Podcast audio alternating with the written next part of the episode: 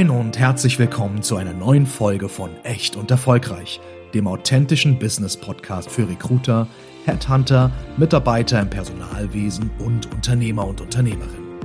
Hier diskutieren Lena Grabowski und Janina Roman, Unternehmerinnen und Personalberaterinnen aus Hamburg, über verschiedenste Themen aus den Bereichen HR, Recruiting, Entrepreneurship und über die wichtigsten Fragen der heutigen Arbeitswelt. Und natürlich erwartet Sie in jeder Folge auch eine echt gesunde Portion Humor. Lernen Sie die beiden kennen, so wie sie wirklich sind. Echt erfolgreich. Viel Spaß beim Reinhören. Good morning in the morning und herzlich willkommen bei einer neuen Folge bei Echt und Erfolgreich mit Janina Roman und Woo, Lena Grabowski. Ich weiß nicht, was hier heute Morgen los ist, aber, aber die Sonne scheint. Wir schauen hier auf die Elfi, kurzer Sneak Peek und äh, es geht uns gut. Anders können wir es auch nicht sagen. ich weiß auch nicht, wer auf die verrückte Idee gekommen ist, dass wir jetzt montags morgens, bevor unser operatives Geschäft äh, anfängt, wir uns einen Blogger gesetzt haben, um immer regelmäßig montags für euch den Podcast aufzunehmen. Hm, Ich gucke mal kurz in den Spiegel. naja, heute möchten wir äh, über ein Thema sprechen, welches wie folgt lautet. Äh, veraltete Auswahlkriterien von äh, Bewerbern. Das heißt, das Unternehmen immer noch so ein bisschen an das Kutschen, an dem Kutschenmodell festhalten. ähm, wir nennen das immer Kutschenmodell, wobei gegen eine Kutsche ist ja nichts einzuwenden, ne? das kann man nicht sagen. Ähm, aber wir fahren nun mal alle mittlerweile Auto. So. Und um alle mal abzuholen um, und irgendwie uns ins Auto zu setzen, ähm, also man muss mal sagen, wir sitzen hier, wie gesagt, und nehmen gerade einen Podcast auf und meine Kollegin, die schiebt sich dann immer genüsslich eine kleine Weintraube rein und ich quatsch und quatsch. So, ähm, wo fangen wir dann am allerbesten an? Was würdest du denn sagen, wenn du das Thema hörst, was fällt dir denn dazu als allererstes ein? Berufe der Eltern. Ja, ja. Also es ist richtig, es ist richtig, richtig krass, aber es gibt wirklich noch einige Unternehmen, die wissen, die tatsächlich wissen wollen, was die Eltern unserer Kandidaten und Kandidatinnen beruflich machen. Wo ich mir dann so denke, okay, wow. Also vielleicht, ja, weiß ich gar nicht, selbst bei der Ausbildungsplatzsuche finde ich das eigentlich schon creepy, weil ich meine, wir beide sind das beste Beispiel. Ja, ja, absolut. Das heißt, äh, natürlich, wir kommen aus Haushalten, wo unsere Eltern auch selbstständig waren. Und bei uns ist es auch hängen geblieben, dass wir richtig äh, raten können, was das bedeutet.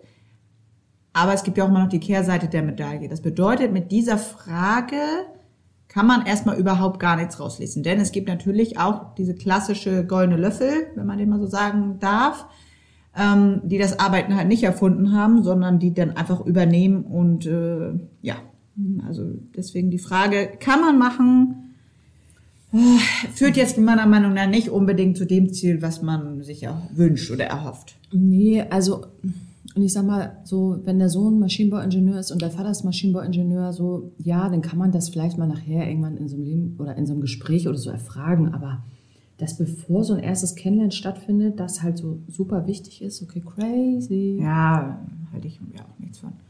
Ähm, ich verstehe, dass es damals immer noch viel mit dem Image zu tun hat. Aber es ist ja zum Glück auch immer mehr, dass sich halt viele auch von dem wegbewegen, was mal die Eltern gemacht haben. Ne? Sich Ja. da wegstrampeln, äh, in eine ganz andere Richtung gehen, weil man halt nicht mehr in diese klassischen Fußstapfen tritt. So, was auch gut ist. Ja. Ne? Sondern viel mehr äh, in die Richtung geht, was einem selber liegt und nicht was Ja. Oma und Opa und noch Ur, Ur, Urgroßeltern mal gemacht haben. Ist auch schön, so Ja. Tradition und so ist auch schön, aber ist halt nicht ausschlaggebend dafür, ob jemand seinen Job gut macht. Also nur weil der Vater das schon gemacht hat, heißt das noch lange nicht, dass der Sohn oder die Tochter das genauso gut macht. Richtig. Ne? Also deswegen. Was fällt dir noch ein?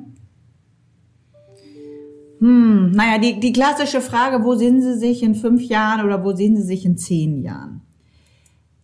Ja, man sollte natürlich so einen kleinen Plan für sich haben, dass man sagt, Mensch, wo möchte ich überhaupt hin? ne? Also dieses klassische Ziel, die klassische Vision, eine eine Richtung, wohin man marschieren möchte. Natürlich gibt es auch Leute, die so ein bisschen on the fly sind und dann sagen, ich guck mal, wohin die Reise geht. Ähm, bin ich jetzt persönlich nicht, will ich aber auch niemandem absprechen. Für ein Unternehmen diese Frage zu stellen, das kann man schon generell machen, aber auch da, ich finde, da gibt's ja auch kein richtig und kein falsch, weil, sind wir mal ehrlich, wenn man mir die Frage stellen würde, hätte ich immer gesagt, dass ich Richtung Weiterentwicklung möchte. Ja, dass ich mehr sein möchte, weil ich immer vom Typ jemand war, der immer gerne weiter, ein bisschen höher, ein bisschen schneller sein wollte. So. Das heißt ja aber nicht, dass ich in dem Moment jemanden dann den Job wegschnappen möchte. Ja, ich weiß, Ah, du meinst so am Stuhlsägen. meinst ja, du? genau. Das okay. denken dann ja viele, dass sie sagen, oh, oder vielleicht findet das auch Gehör. Man sagt, okay, klasse, genau die Person haben wir gesucht. Ähm, ja, oder man sagt, Mensch, die suchen wir jetzt hier aber gar nicht. Wir hätten jetzt eigentlich jemand, der die nächsten 20 Jahre diese Position macht und sich am besten nicht Und weiterentwickeln das ist möchte. das, ne? Also es ist eigentlich egal, was du sagst, es ist sowieso falsch. Deswegen- Wenn du sagst, du möchtest dich, also in fünf Jahren siehst du dich da und da und du möchtest dich gerne weiterentwickeln, dann heißt das, ja, sie will ja Karriere machen und wir brauchen jetzt hier aber einen Sachbearbeiter. Genau. Ähm, und wenn du aber sagst, ja, nö, ich, ich möchte gerne jetzt so Sachbearbeiter sein und das alles wunderbar, dann heißt es, ja, die hat ja gar keinen Spirit. Keine also Ambition. Die, die, ist, die hat ja gar keine Ambition, die will ja gar nichts, ne? Richtig. So, und deswegen, Faul. ja, deswegen sage ich ganz ehrlich, diese Frage, die könnte man aus seinem Repertoire auch mal gut streichen, Ja. muss ich mal ehrlich sagen. Genauso wie Stärken und Schwächen. Das ist, liebe Unternehmen dort draußen, Findet man eine, also ich habe gegen die Frage nichts. Das Problem ist nur, die Kandidaten lernen das halt auswendig und es ist nicht mehr authentisch. Gar nicht.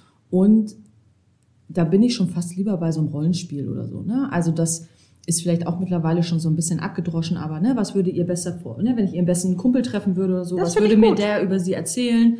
Ne? Oder ähm, so, ich habe ihnen das hier so und so geschildert was denken Sie, was bringen Sie als Typ mit in dieses Team oder so? Das finde ich halt eine viel bessere Frage, weil man sich dann in diese Situation so reindenkt und nicht Ja. so. Ne? Also wir müssen ja nicht nur Bashing machen, wir können auch mal sagen, was wir als gute Vorschläge hätten. Was man besser machen kann oder wie man es besser fragen kann, sagen wir es mal so. Weil das Ergebnis ist das gleiche. Richtig. Also generell den Tipp an jede, an jedes äh, Unternehmen oder die, die, die Vorstellungsgespräche führen, führt ein Gespräch. Also ein Vorstellungsgespräch in beide Richtungen. Das heißt, dass der Kandidat oder die Kandidatin sich vernünftig vorstellt und dass daraus ein Dialog entsteht und kein Frage-Antwort, sondern dass man wirklich den Kandidaten kennenlernt und andersherum aber auch der Kandidat die Chance hat, den, das Unternehmen kennenzulernen. Das ist ne? eigentlich die auch Person. Ja, ist ein guter Übergang. Fragebogen. Nee, mm -mm. okay, nein. Ciao. So, Frau Gabowski ist raus. Ja. Ähm, es gibt wirklich noch Unternehmen, und ich bin immer wieder geschockt, die dann wirklich einen Fragebogen haben, so wie in der Fahrschule. Und wenn man dann drei Fehler gemacht hat, so ungefähr, dann ist man raus. Ja. Also wo es wirklich so richtig starr, also ich, so einen richtig starren Fragebogen gibt. Wo ich mich dann frage, also Wie lernt man die Person dadurch kennen? Ja, gar nicht. Überhaupt nicht.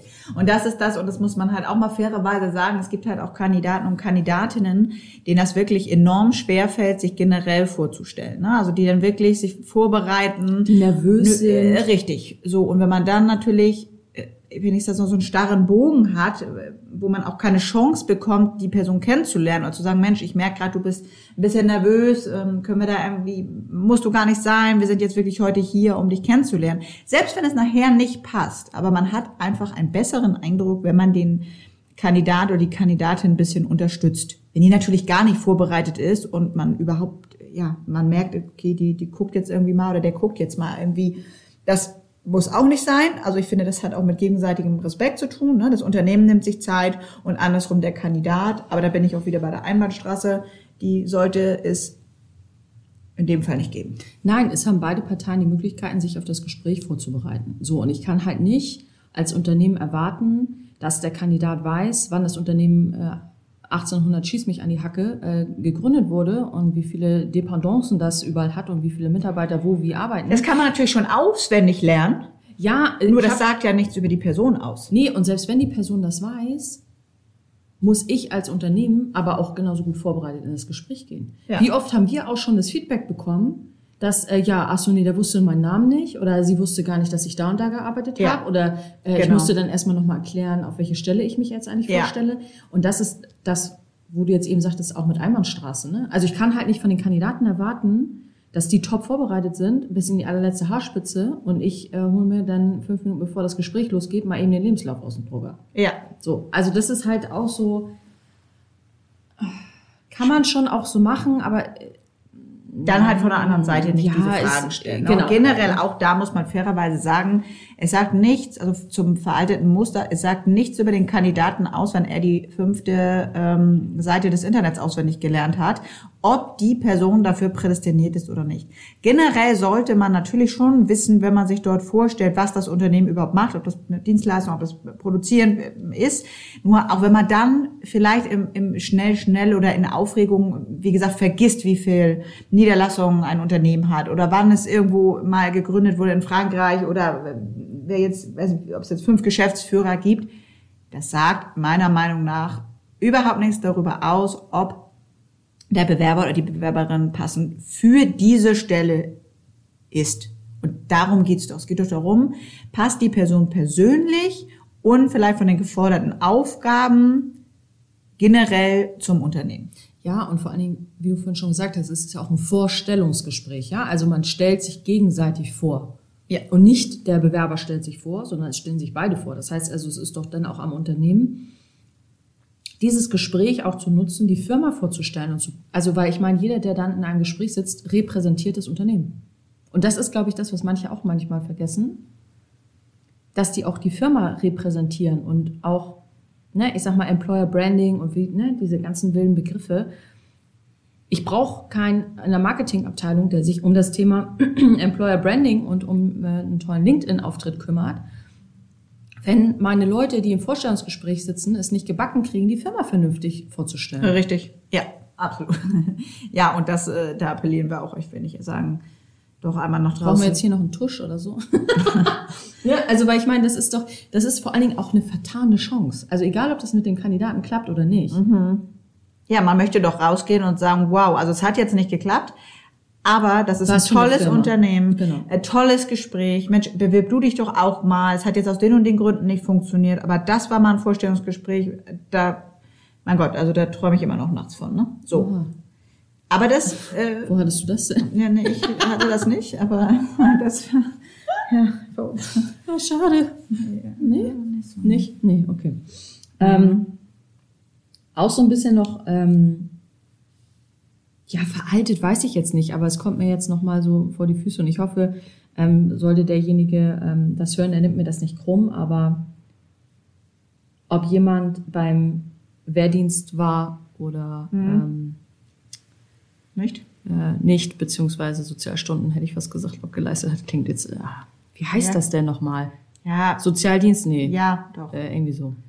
Bei uns heißt das der Sozialdienst. So. Ähm, und dass dann Pauschalkandidaten abgelehnt werden, die sozusagen ähm, äh, ja, freiwillig bei der Bundeswehr äh, waren oder eben auch nicht freiwillig. Ne? Also wenn es der Grundwehr, Dienst. der Grundwehrdienst, weil m, da dann schon sozusagen Charaktereigenschaften demjenigen zugewiesen werden, die vielleicht überhaupt gar nicht übereinstimmen. Ne? Weil, äh, also für die Hörer und Hörerinnen, die jetzt so jung sind, die das nicht kennen, es gab eine Zeit, da musste man zum Grundwehrdienst für neun Monate.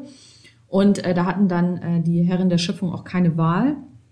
Beziehungsweise, wenn sie die Wahl hatten, dann äh, mussten sie ihm halt äh, ja, ein, einer sozialen äh, Tätigkeit für die neun Monate nachgehen, im Krankenhaus oder äh, ähnliches. Und das war Pflicht. Da, da gab es kein so. Ne? Da konnte man sich dann zwar irgendwie befreien lassen oder wie auch immer, aber es gibt dann wirklich Unternehmen, die halt pauschal das ablehnen. Die sagen ja, nee, jemand, der das gemacht hat, der, den wollen wir nicht. So, und ich glaube, das wurde abgeschafft 2008 oder so oder 2009. Das heißt, alle Männer, die vorher ins Berufsleben eingestiegen sind, die Mussten. mussten. So. Und dann denke ich mir so, ja, okay, krass.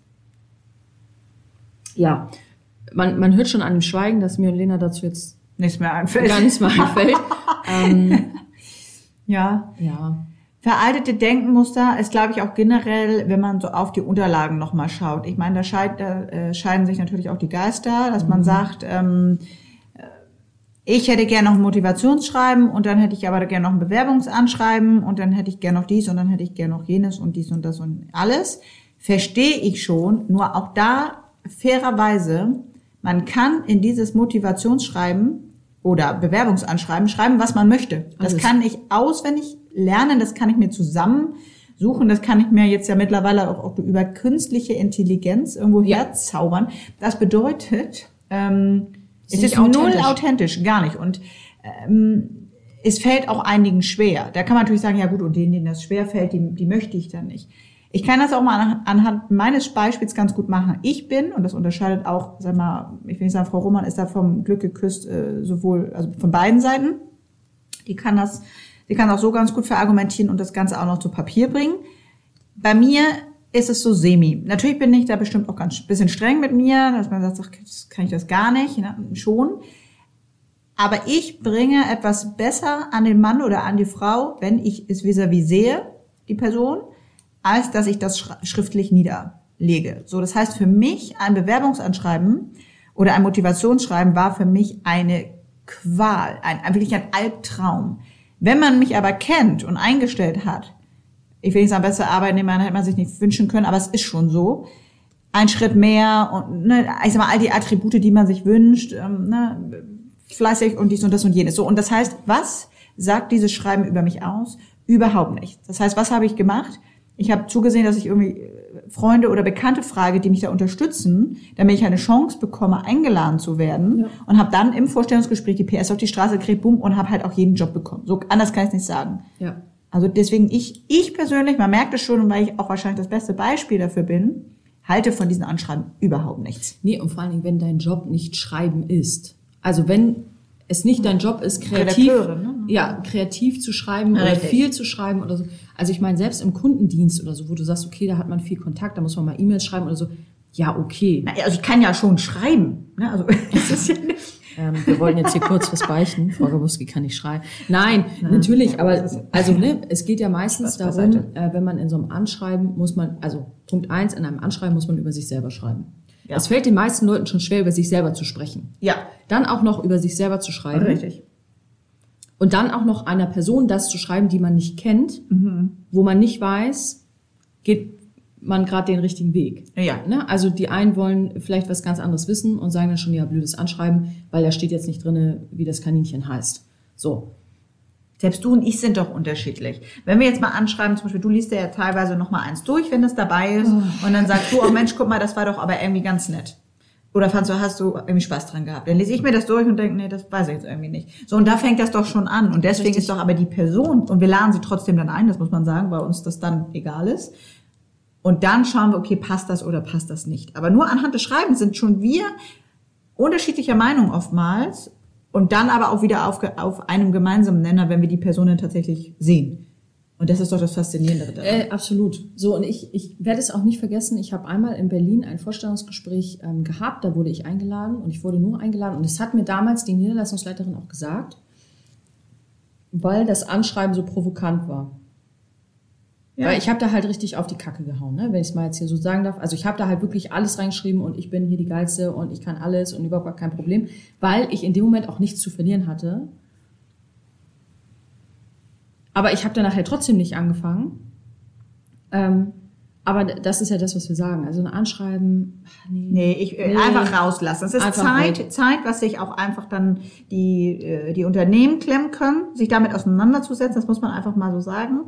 Ähm, und Zeit, was sich dann auch die Kandidaten lieber dann in einen richtig vernünftigen, super aussagekräftigen Lebenslauf stecken. Das ist doch eigentlich die Eintrittskarte, wo man sagt, dass man sich darauf fokussiert.